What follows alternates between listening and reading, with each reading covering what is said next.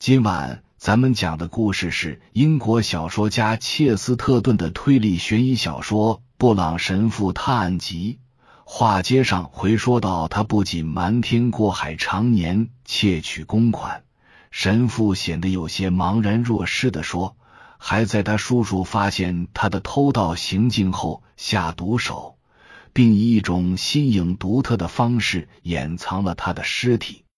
说时迟，那时快，斯塔尼兹再次按响了铃，长时间不松手，只听铃声大作，尖利刺耳。那个装着假眼的小个子侦探，如同离弦的箭一般飞过走廊，追向逃犯。他的动作之快，犹如西洋镜里旋转滚动的动画人物。再看这边，布朗神父倚靠在小阳台上，朝窗外望去，只见亨利像子弹一样射出前门。紧接着，有五六个人从街上的栏杆和路边花草丛后一跃而出，如同撒开的网或者展开的扇子一样紧随其后。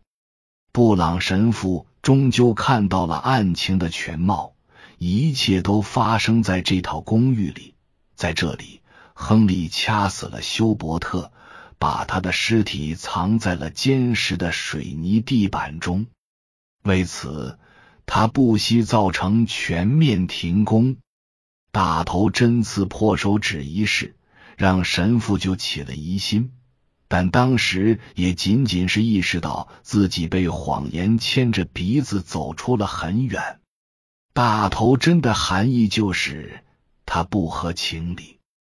神父觉得他终于理解斯塔尼兹了，而他喜欢和古怪费解的人打交道。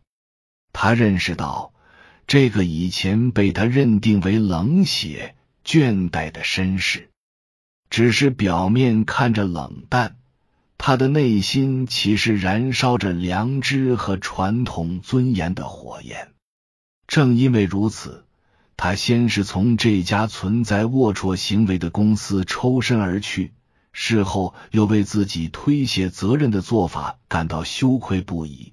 便又主动返回，在埋尸的公寓里安顿下来，当了一回让人厌烦、尽心尽力的侦探。而他就在藏尸处私下里打探的行为，令凶手惊恐万分。于是，亨利在情急之下，便做出疯狂之举，以睡衣为道具，布下了一个受害人投河自尽的谜局。现在一切都真相大白，但是在布朗神父准备告别星空回家休息之前，他再次仰望着面前这座拔地而起、直刺夜空、黑黢黢的庞然大物，不禁联想起古埃及和巴比伦，以及所有那些期望永恒但终成废墟的人工建筑。我最初说的很对。他说道：“他让我想起了科佩提岛法老和金字塔的那句诗：‘本是广厦千百家，石山为穴埋一人。’苏格兰玛丽女王 （Mary Queen of Scots，一五四二年十二月八日至一五八七年二月八日）及玛丽一世 （Mary a n of Scotland） 或玛丽斯图亚特女王 （Stuart）。Mary Queen of Scots 在位时间：一五四二年十二月十四日至一五六七年七月十四日。她出生六天后即位为苏格兰女王，因信仰天主教，遭苏格兰贵族和加尔文教徒的反对。一五六七年被废除，次年逃入英格兰。一直被英格兰女王、她的表亲伊丽莎白软禁，最终被伊丽莎白一世以谋反罪名押上断头台。遗注：海华沙 hiawasa 十六世纪北美印第安人部落传说中的民族英雄，易洛魁联盟的首领。他具有神奇的力量，教给族人生存技能。带领大家克服各种困难。他还教人们在光滑的桦树干、驯鹿皮以及墓碑上绘画，用各种形象和画面表达特定含义。美国十九世纪诗人朗费罗以此为题材创作了长篇叙事诗《海华沙之歌》。译注：博斯维尔 （Bothwell） 及苏格兰玛丽女王的情人。博斯维尔伯爵四世詹姆斯·赫伯恩 （James Hepburn, Fourth Earl of Bothwell），他是传说两人合谋杀死了玛丽女王第二任丈夫达恩利勋爵亨利·斯图亚特 （Henry Stuart, Lord Darnley）。后来两人秘密结婚，最终导致贵族们起兵反抗。译注。阿斯科特赛马会 （Royal Ascot） 全称英国皇家阿斯科特赛马会，一七一一年由英国安妮女王首创，地点设在离温莎堡不远的伯克郡阿斯科特，举办时间是每年六月。按照规定，参加活动的男士和女士都要盛装出席。男士必须穿黑色或者灰色的礼服，包括一件小马甲和一顶帽子；女士都应当戴礼帽、穿长裙。译注：弗朗索瓦·科佩 （Fran O S Copy），一八四二至一九零八年，法国诗人、小说家。译注：无解的谜题。布朗神父的法国朋友。惯犯弗朗博金盆洗手，华丽转身进入罪案调查的行业，而且表现出十足的干劲，并取得了斐然的成就。也就是在此期间，一桩奇事牵扯上了布朗神父。从某些方面看，他很可能是布朗神父众多奇特经历中最为奇特的一件事。事情的起因是，作为昔日的江洋大盗和如今的捉小偷者，弗朗博被公认为拥有侦破宝石窃案方面的专长。他不仅能鉴别宝石，并且长于识别窃贼。他在这方面的专业知识，为他赢得了一项特殊委派。正是在这种背景下。那天早晨，他给布朗神父打了电话，这个故事也就这样开始了。能听到老朋友的声音，哪怕是从电话上听到的，自然让布朗神父喜不自胜。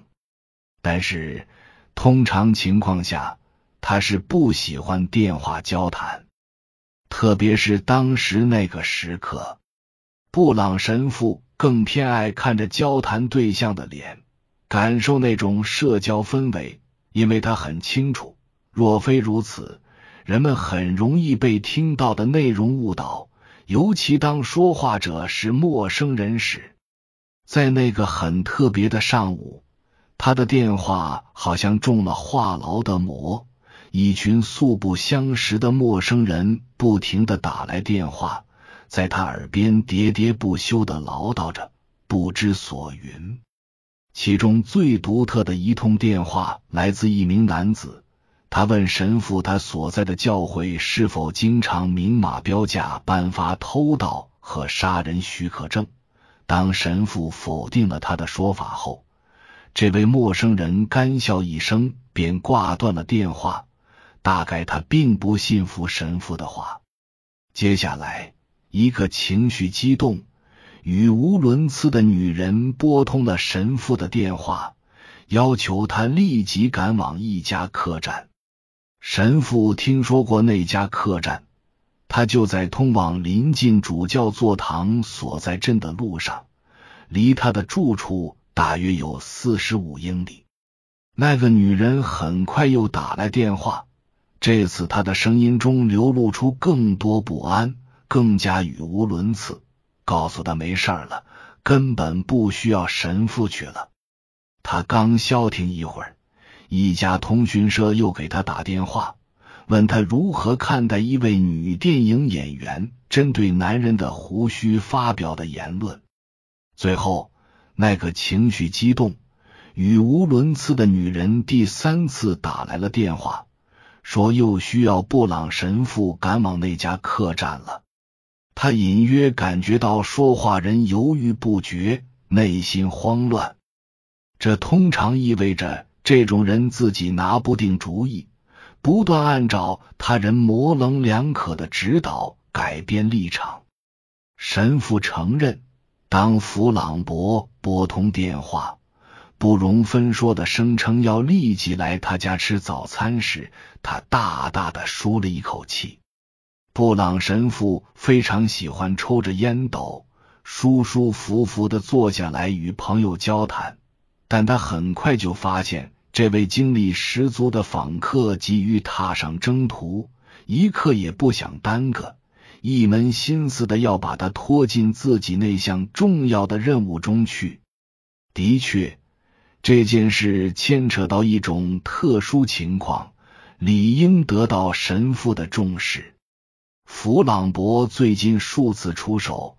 成功遏制了针对几件宝石珍品的盗窃企图。在达利奇女公爵家的花园里，他硬是从正要逃脱的盗贼手中夺下了女公爵的冕状头饰。他还精心布下一个陷阱，保住了那条著名的蓝宝石项链。那位手段高超的罪犯原想调包拿走珍品。结果却又带着他拿来的赝品走了。毫无疑问，正是因为上述杰出表现，他才被点名邀请，在运送一件相当特殊的珍宝的过程中万无一失。这件珍品的材质或许本就价值不菲，但它同时还拥有另外一种价值。它是一个举世闻名的圣毒盒，据说里面装有圣多罗西的圣毒，将被送至临近教区的天主教修道院。据说一个世界级的珍宝大盗已经盯上了他。当然，盗贼看中的只是箱体上的金子和红宝石，而不是在圣人传记学上更具意义的圣都。或许由于存在是这种宗教上的关联，弗朗博觉得在这项冒险行动中，布朗神父应该是个特别合适的搭档。不管怎么样，弗朗博找上门来，一腔热血，满怀抱负，大谈特谈他的防盗贼计划。弗朗博手捻着他的大胡子。跨着大步在神父家壁炉前大摇大摆的走来走去，颇有当年火枪手的遗风。你可不能让任何亵渎圣物的窃案发生在你鼻子底下！弗朗博大叫着说：“他指的是去往卡斯特贝里镇这段六十英里的路上，圣毒预定在傍晚时分才到达修道院。”不需要他的护卫者更早到那里，因为他们坐车过去就要大半天时间。另外，布朗神父还顺便提到，他们会路过一家旅店，那里有个女人，请他尽快过去看看，因此他就想去一趟，正好可以在那家旅店吃午餐。他们驱车穿行在林木繁茂、人烟稀少的风景中。越往前行，旅店和其他各种建筑物便越发稀落。尽管是阳光炽热的正午时分，天色中却呈现出暴风雨来临时的那种暗淡、深紫色的云团，笼罩在深灰色的森林上空。在这一片肃杀的光景中，周边的所有景物。都难免染上一种神秘玄奥的色彩，与响晴白日之下所呈现的景象大不一样。形状各异的红叶和金黄色的蘑菇庞佛被他们自身燃起的黑暗之火吞没。他们在昏暗中前行，不期然看到森林中出现了一道豁口，犹如一道灰墙被撕裂，在它的上方隐现出那家高耸且风格怪异、挂着绿龙招牌的客栈。这两位老朋友以前一起到过许多客栈和其他类型的住处，并且会无一例外的发现那些地方别具一格之处。